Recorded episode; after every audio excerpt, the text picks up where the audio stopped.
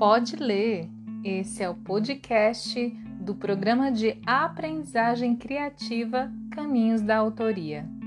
Estamos iniciando a quinta semana do programa de recuperação criativa a partir do livro Caminho do Artista de Júlia Cameron, a Bíblia da Criatividade, com 4 milhões de livros vendidos. Quinta semana Recuperando o senso de possibilidade. Nesta semana, peço que examine o que ganha ao permanecer estagnado. Você irá explorar a forma como restringe suas possibilidades ao colocar limites nas coisas boas que pode receber. Você irá examinar o custo de se acomodar em parecer bonzinho em vez de ser autêntico.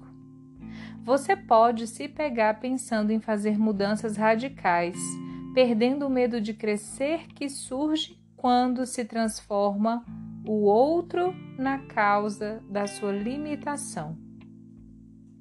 Limites. Uma das principais barreiras que nos impedem de aceitar a generosidade de Deus é a noção limitada do que somos capazes de realizar podemos nos sintonizar com a voz do Criador dentro de nós, ouvir uma mensagem e em seguida descartá-la como louca ou impossível. Por outro lado, nós nos levamos muito a sério e não queremos fazer papel de idiota indo atrás de algum sonho excessivamente grandioso. Além disso, não nos levamos nem a nós, nem a Deus a sério o bastante e acabamos definindo como grandiosos muitos planos que, com a ajuda de Deus, poderiam muito bem estar ao nosso alcance. Lembrando que Deus é a fonte, nós nos encontramos na posição espiritual de ter uma conta bancária sem limites. Raramente consideramos quão poderoso é o Criador. Em vez disso, nós nos utilizamos de uma quantidade muito limitada do poder disponível. Decidimos até que ponto Deus é poderoso para nós. Inconscientemente estabelecemos um limite de quando, de quanto Deus pode nos dar ou nos ajudar. Somos mesquinhos com nós mesmos. E se recebemos uma dádiva além da nossa imaginação, muitas vezes a gente a devolve. Bom, você pode estar tá pensando que isso soa como o capítulo da farinha de condão. Eu rezo e pronto. Bom, eu te digo que às vezes parece isso mesmo.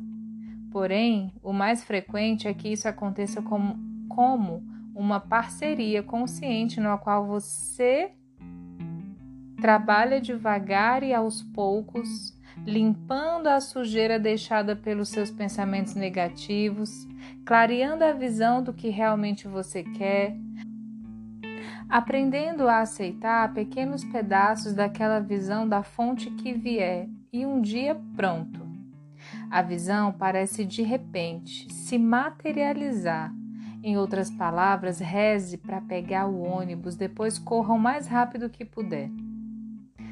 Bom, para que isso aconteça, em primeiro lugar, precisamos acreditar que nos é permitido alcançar o ônibus.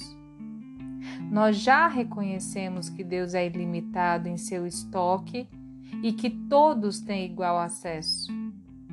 E essa crença de que nós podemos alcançar o ônibus, de que Deus é ilimitado, é isso que começa a dissipar a culpa quanto a ter ou obter muitas coisas. Como todos podem desfrutar desse suprimento universal, nossa abundância não priva ninguém. Se aprendermos a pensar em receber a bondade de Deus como um ato de adoração, cooperando com o plano de Deus para manifestar felicidade em nossas vidas, nós podemos finalmente parar com a autossabotagem. Uma razão pela qual somos avarentos com a gente mesmo é o pensamento de escassez. Temos medo de que a nossa sorte se esgote um dia. Não queremos esbanjar nossa abundância espiritual, mais uma vez limitamos nosso fluxo ao antropomorfizar Deus como uma figura parental volúvel. Lembrando que Deus é fonte, um fluxo de energia que gosta de se expandir, nos tornando mais capazes de extrair efetivamente o nosso poder criativo. Deus tem muito dinheiro. Deus tem muitas ideias para filmes, livros, poemas, músicas, pinturas, interpretação de personagens. Deus tem um suprimento de amores, amigos, casas, todos disponíveis para nós. Ao escutar o Criador dentro de nós, somos levados ao caminho certo. Naquele caminho encontramos amigos, namorados, dinheiro e trabalho gratificante. Com frequência, quando não parecemos conseguir encontrar um suprimento adequado, é porque estamos insistindo numa fonte humana específica. Precisamos aprender a deixar o fluxo se manifestar onde quiser e não onde queremos. Cara é uma escritora que passou muito mais tempo do que deveria ligada ao mesmo agente literário abusivo, porque pensava que seria simplesmente um suicídio criativo cortar os laços profissionais com esse seu agente. Então o relacionamento era comprometido por sumiços, meias-verdades, demoras, e ela aguentava, temendo se dissociar do prestígio daquele agente. Por fim, após um telefonema especialmente abusivo, ela escreveu uma carta rompendo aquela relação profissional. Na hora, foi como se ela tivesse pulado no espaço sideral. Quando seu marido chegou em casa, ela lhe disse chorando que havia acabado de sabotar a própria carreira. Ele escutou e disse: Há uma semana eu estava numa livraria e o dono me perguntou se você tinha um bom agente. Ele me deu o nome e o número de uma outra agente. Ligue para ela. Ainda chorosa, Cara aqueceu, ligou para essa agente e imediatamente se identificou com sua sensibilidade. Até hoje, as duas trabalham juntas com muito sucesso. A meu ver, essa história demonstra não apenas sincronicidade, mas também confiança no universo como fonte. No, primeiro, no momento em que Cara se dispôs a receber coisas boas de qualquer fonte que surgisse, ela deixou de ser vitimizada. Recentemente, uma artista me disse que conseguiu um agente novo e excelente graças ao uso das afirmações. Mesmo após anos de recuperação criativa, o meu lado cínico ainda é desconfiado. É como se quiséssemos acreditar que Deus pode criar a subestrutura atômica, mas é incompetente quando se trata de nos ajudar com a nossa pintura, com a nossa escultura, com o nosso livro ou nosso filme. Reconheço que muitos sentirão resistência diante da simplicidade desse conceito. Deus não administra a indústria cinematográfica, pensamos. Quero soar um alerta aqui. Um alerta para todos os artistas que colocam em sua vida criativa somente em mãos humanas. Isso pode bloquear o que há de bom em você. O desejo de ser cosmopolita, sofisticado, inteligente, muitas vezes bloqueia nosso fluxo. Temos ideias e opiniões sobre a origem das coisas boas. Como roteirista de Hollywood, tive muitas conversas com outros colegas em que tivemos que admitir, com algum embaraço, que, embora nossos agentes fossem imprescindíveis, parecíamos conseguir muitas oportunidades vindas das fontes mais inesperadas como meu vizinho, o dentista do meu irmão ou um colega de faculdade da minha mulher. Esses golpes de sorte são a fonte de Deus em ação. Já disse antes que a criatividade é uma questão espiritual. Qualquer progresso é feito a partir de saltos no escuro, alguns pequenos, outros grandes. No início, podemos precisar de fé para tentar a primeira aula de dança, o primeiro passo para aprender uma nova forma de arte.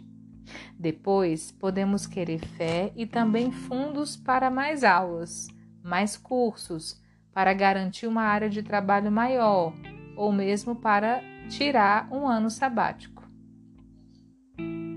E mais tarde, podemos conceber uma ideia para um livro ou para uma galeria que abrigue um coletivo de artistas.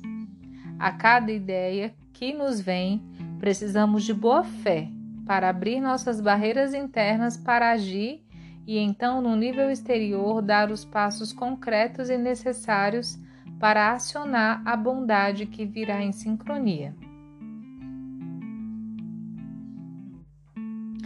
Se isso ainda lhe parece papo de fadas e duendes, pergunte a si mesma, sem rodeio, qual é o próximo passo que está evitando tomar agora? Que sonho você está descartando como algo que é impossível, que é incompatível com seus recursos?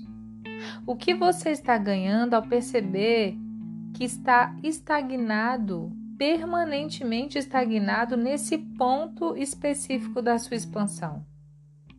Deus, como minha fonte, é um, é um plano simples, mas totalmente eficaz para viver remover a dependência negativa e a ansiedade de nossa vida, ao nos assegurar que Ele irá nos providenciar o que for necessário. Nosso trabalho é escutar e entender como. Uma forma de escutar é escrever as nossas páginas matinais. À noite, antes de dormir, podemos listar áreas nas quais precisamos de orientação. De manhã, escrevendo sobre os mesmos tópicos, nós acabamos conseguindo ver novas avenidas a percorrer que não enxergávamos anteriormente. Faça uma experiência com esse processo em dois passos. Primeiro, peça respostas à noite em qualquer área que você quiser.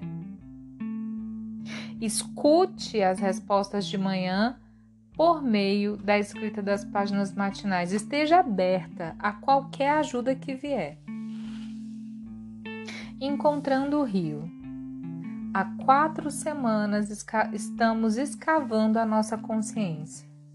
Vimos que frequentemente pensamos de forma negativa e medrosa, e como é assustador começar a acreditar que sim, pode haver um lugar certo para nós, que podemos sim alcançar ao escutar a nossa presença criativa e seguir a orientação dessa voz. Começamos a ter esperança e tivemos medo dela. A mudança para a dependência espiritual é gradual Avançamos aos poucos, mas de maneira decisiva. A cada dia tornamos-nos mais verdadeiros para nós mesmas, mais abertos ao positivo. Para nossa surpresa, isso também parece estar funcionando com nossos relacionamentos humanos. Descobrimos que agora somos capazes de lidar mais com a nossa verdade, inclusive de dizer mais a nossa verdade, de ouvir mais a verdade das outras pessoas e adotar uma atitude muito mais bondosa em relação a ambas as partes. As páginas matinais, um fluxo de livre associação, uh,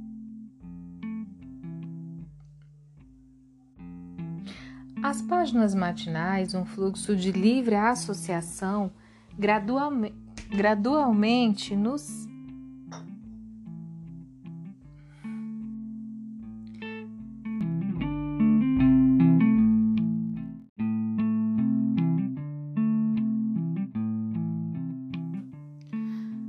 As páginas matinais, um fluxo de livre associação, gradualmente nos desprendem de opiniões arraigadas e visões equivocadas. Vemos que nossos humores, ponto de vista e ideias são transitórios. Adquirimos um senso de movimento, uma corrente de mudança em nossa vida. Essa corrente ou rio é um fluxo da graça divina que nos impele em direção ao trabalho, a companheiros e ao destino certo. A dependência do Criador interior nos liberta de todas as outras dependências. Paradoxalmente, também é o único caminho para uma intimidade real com outros seres humanos. Livres de nossos medos terríveis de abandono, somos capazes de viver com mais espontaneidade, livres de nossas constantes demandas por mais e mais provas de amor, nossos companheiros podem retribuir nosso sentimento sem se sentirem tão sufocados. Como passamos a escutar a nossa criança artista interior, ela começou a se sentir cada vez mais segura. Ao sentir-se segura, ela já fala um pouco mais alto. Mesmo nos nossos piores dias, uma vozinha positiva diz: Você ainda pode fazer isso, ou talvez seja mais divertido fazer aquilo. A maioria de nós descobre que ao compor as páginas matinais, passamos a ser menos rígidos do que antes. A recuperação é o processo de encontrar o rio e dizer sim a seu fluir, com corredeiras e tudo. Nós nos surpreendemos ao dizer sim às oportunidades, em vez de nos fecharmos a elas. Ao começar a nos, a nos desprender de velhos conceitos sobre nós mesmos, descobrimos que a pessoa emergindo de dentro de nós pode gostar de todo tipo de aventura bizarra. Michelle, uma advogada ambiciosa, elegante e bem-sucedida, começou a fazer aulas de dança flamenca e amou. Sua casa, antes decorada de forma moderna e minimalista, de repente passou a se encher de plantas exuberantes, almofadões fofos e incenso para aguçar os sentidos. Cores tropicais desabrocharam nas paredes anteriormente brancas. Pela primeira vez em anos, ela se permitiu cozinhar um pouco e depois voltou a costurar. Ainda era uma advogada de sucesso, mas sua vida ganhou contornos mais aprimorados. Ela passou a rir mais e até ficou mais bonita. Abre aspas. Não consigo acreditar que estou fazendo isso, ela anunciava, feliz cada vez que se lançava em uma nova empreitada e em seguida disse: Não sei por que não fiz isso antes. Ao nos apoiarmos levemente numa atitude de exploração sem compromisso, podemos começar a nos inclinar em direção à expansão criativa. Ao substituir o de jeito nenhum por um talvez, abrimos a porta ao mistério e à mágica. Essa nova atitude positiva é o início da confiança. Começamos a olhar para o que há de bom no fundo de uma aparente adversidade. A maioria de nós descobre que ao trabalhar com as páginas matinais, começamos a nos tratar melhor. Sentindo-nos menos desesperados, somos menos duros conosco e com os outros. Essa compaixão é um dos primeiros frutos do alinhamento de nossa criatividade com o seu Criador. À medida que começamos a amar e confiar em nosso guia interior, perdemos nosso medo de intimidade, porque não confundimos mais as pessoas que amamos com o poder maior que estamos conhecendo agora. Ou seja, estamos aprendendo a deixar de lado a idolatria, a oração dependente a alguma pessoa, lugar ou coisa. Em vez disso, colocamos nossa dependência na própria fonte. A fonte é que satisfaz nossas necessidades por meio das pessoas, dos lugares e das coisas. É muito difícil para a maioria dar crédito devido a esse conceito. Tendemos a acreditar que devemos sair por aí sacudindo algumas árvores para fazer as coisas acontecerem. Não vou negar que sacudir algumas árvores é bom para nós. De fato, acredito que realmente seja necessário. Chamo isso de fazer o trabalho braçal. Embora esse trabalho seja necessário, raramente funciona de forma linear. Em geral, nós sacudimos a macieira e o universo nos dá laranjas. Repetidamente, eu vejo criativos em recuperação fazerem o trabalho necessário para se tornarem claros internamente, focados em seus sonhos e prazeres, caminhando rumo a seus objetivos, para então verem o universo escancarar uma porta totalmente inesperada. Uma das principais tarefas do criativo em recuperação é aprender a aceitar essa generosidade. A armadilha da virtude. Um artista precisa ter tempo livre, tempo para não fazer nada. Defender nosso direito a esse tempo exige coragem, convicção e determinação. Essa necessidade de tempo, espaço e silêncio vai dar à sua família e aos amigos a impressão de que você está querendo se afastar deles.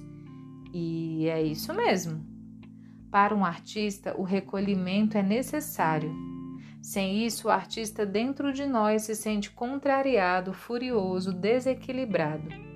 Se essa privação continua, nosso artista se torna mal-humorado, deprimido e hostil. Com o tempo, nós nos tornamos animais encurralados, rosnando para que nossa família e os amigos nos deixem a sós e parem de fazer demandas pouco razoáveis.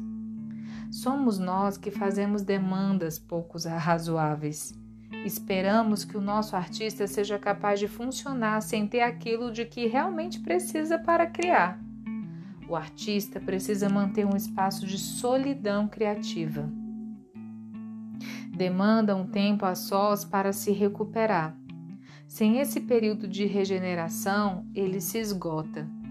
Com o tempo, isso vai piorando o seu humor de tal forma que ele é capaz de ameaçar de morte quem se aproxime. Nos estágios iniciais, essas ameaças metafóricas são feitas às pessoas mais próximas. Cada vez que você me interrompe, dá vontade de te matar. Ai do cônjuge que não entende a deixa. Ai do filho que não dá ao artista o tempo de solidão que ele precisa. Você está me deixando furioso. Com o tempo, se os avisos são ignorados e nos resignamos a continuar nas mesmas circunstâncias, casamento, trabalho, amizade, que provocam essas ameaças e alertas, o homicídio, que poderia acontecer simbolicamente, dá lugar ao suicídio. O tenho, tenho vontade de me matar substitui o da vontade de te matar. E aí, do que, que adianta? É a atitude que substitui nossos sentimentos de alegria e satisfação. Podemos até simular uma vida normal. Talvez seja possível até manter a produção criativa mas estamos sugando nosso sangue, vampirizando nossa alma. Em suma, ficamos presos na esteira de corrida da produção virtuosa e não saímos do lugar. Nós estamos presos na armadilha da virtude. Há recompensas poderosas para quem permanece parado no lugar e deixa de alimentar seu senso do próprio eu. Para muitos criativos, a crença de que precisam ser bonzinhos e se preocupar com o que irá acontecer com seus amigos, familiares e companheiros, se ousarem fazer o que realmente querem, constitui uma razão poderosa para não agirem. Um homem que trabalha num escritório movimentado talvez anseie e necessite do retiro da solidão. Nada seria melhor para ele do que umas férias a sós. Mas como ele considera isso um gesto egoísta, ele não se permite. Não seria legal fazer isso com a sua esposa. Uma mulher com dois filhos pequenos quer fazer um curso de cerâmica. O horário coincide com alguns treinos de futebol do filho. E isso a impediria de estar ali sempre torcendo por ele. Então, o que, que ela faz? Ela desiste da cerâmica que tanto queria fazer e cumpre o papel de boa mãe, remoendo seu sentimento, seu ressentimento ali na arquibancada enquanto continua na torcida pelo filho. Um jovem pai com sério interesse por fotografia anseia por um espaço em casa para praticar. A instalação de um quarto escuro exigiria dinheiro da poupança e adiaria a compra de um sofá novo. Ele desiste do quarto escuro, mas compra o sofá. Muitos criativos em recuperação se sabotam com mais frequência ao serem bonzinhos. Há um custo tremendo nessa virtude forçada. São numerosos aqueles que transformam a privação em uma espécie de qualidade. Abraçamos uma longa e sofrida anorexia artística como se fosse a cruz de um mártir. Nós a usamos para alimentar um falso senso de espiritualidade baseado em ser bom no sentido de ser superior. Eu chamo essa espiritualidade falsa e sedutora de armadilha da virtude. A espiritualidade é muitas vezes mal usada como rota para uma solidão sem amor, um lugar de onde proclamamos estar acima da nossa natureza humana. Essa superioridade espiritual é, na verdade, apenas mais uma forma de negação da realidade. Para um artista, a virtude pode ser mortal. A obrigação de ser respeitável, de ser maduro, pode ser embrutecedora e até mesmo fatal. Nós nos esforçamos para sermos bons, legais, prestativos e altruístas. Queremos ser generosos, servir, estar no mundo, mas o que realmente queremos é que nos deixem sós quando não conseguimos que os outros nos deixem em paz, acabamos abandonando a nós mesmos. Para os outros, pode parecer que estamos ali. Podemos agir como se estivéssemos ali, mas nosso verdadeiro ser está enterrado num buraco. O que resta é uma casca. Permanece ali porque está presa, como um animal de circo apático que açoitado faz sua exibição. Realiza sua coreografia até o fim, ganha aplausos, mas toda essa fanfarra não faz efeito. Estamos mortos para isso. Nosso artista não está meramente indisposto, ele já foi embora. Nossa vida agora é uma experiência extracorpórea Bom, um psicólogo poderia chamar isso de dissociação, e eu chamo isso de abandonar a cena do crime. Apareça, venha de onde estiver, clamamos em vão, mas nosso ser criativo não confia mais em nós. Por que deveria? A gente o vendeu. Temendo parecer egoístas, nós nos perdemos, nós nos tornamos autodestrutivos. Como esse autoassassinato é algo que buscamos passivamente, em vez de um ato consciente, quase sempre somos incapazes de, per de perceber suas garras venenosas. A pergunta: você é autodestrutivo? é feita com tanta frequência que quase nunca a ouvimos direito. O que a pergunta significa é: você está destruindo a si mesmo? E o que realmente nos é perguntado é: você está destruindo a sua verdadeira natureza? Muitas pessoas, presas na armadilha da virtude, da falsa espiritualidade, não parecem ser autodestrutivas à primeira vista. Estão determinadas, determinadas a serem bons maridos, bons pais, boas mães, boas esposas, bons professores ou o que for. Elas construíram um falso eu que parece ótimo, que parece ótimo para o mundo e obtém bastante aprovação social. Esse falso eu é sempre paciente, disposto a abrir mão de suas necessidades para atender a dos outros. Que cara incrível! O Fred tinha ingressos para o show na sexta-feira, mas desistiu só para me ajudar com a mudança.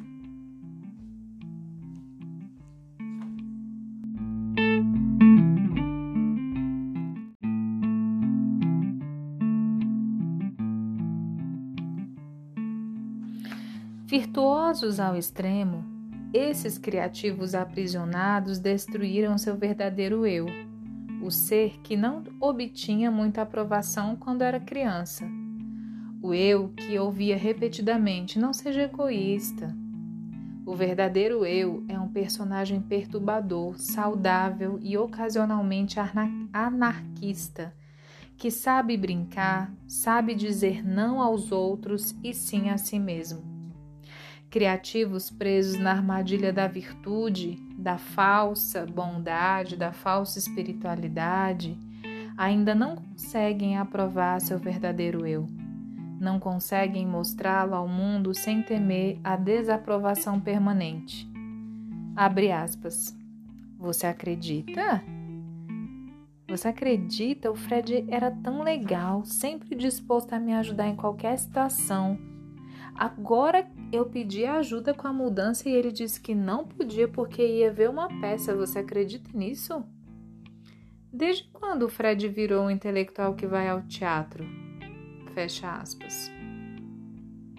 O Fred sabe muito bem que se ele parar de ser o incrível Fred, tão legal, seu alter ego imenso e bonzinho irá desaparecer. Maria Marte sabe a mesma coisa. Depois de aceitar tomar conta do sobrinho bebê pela quinta vez para a irmã dela poder sair, dizer não à irmã seria dizer sim a si mesma. E isso é uma responsabilidade que Maria não consegue suportar. Como assim? Livre na sexta-feira à noite? O que ela poderia fazer com tanto tempo para si mesma? É uma boa pergunta. Uma das muitas que Maria e Fred ignoram usando sua virtude. Re vamos repetir a pergunta. Você é autodestrutiva? Bom, é uma pergunta que a pessoa aparentemente virtuosa responderia com um sonoro não. Então, ela produziria uma lista demonstrando como é responsável. Mas responsável por quem? A questão é: você é autodestrutiva? E não é. Você parece ser autodestrutiva? Não. E definitivamente não é o mesmo que você é bonzinha, boazinha com as outras pessoas?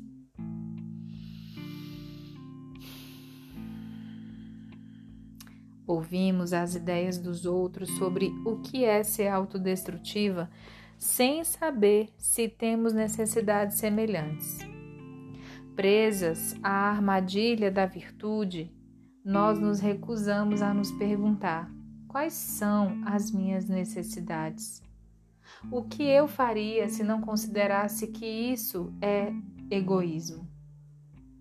Volto a repetir. Você é autodestrutiva?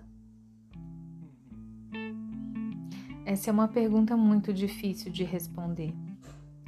Para começar, requer que saibamos algo sobre nosso verdadeiro ser.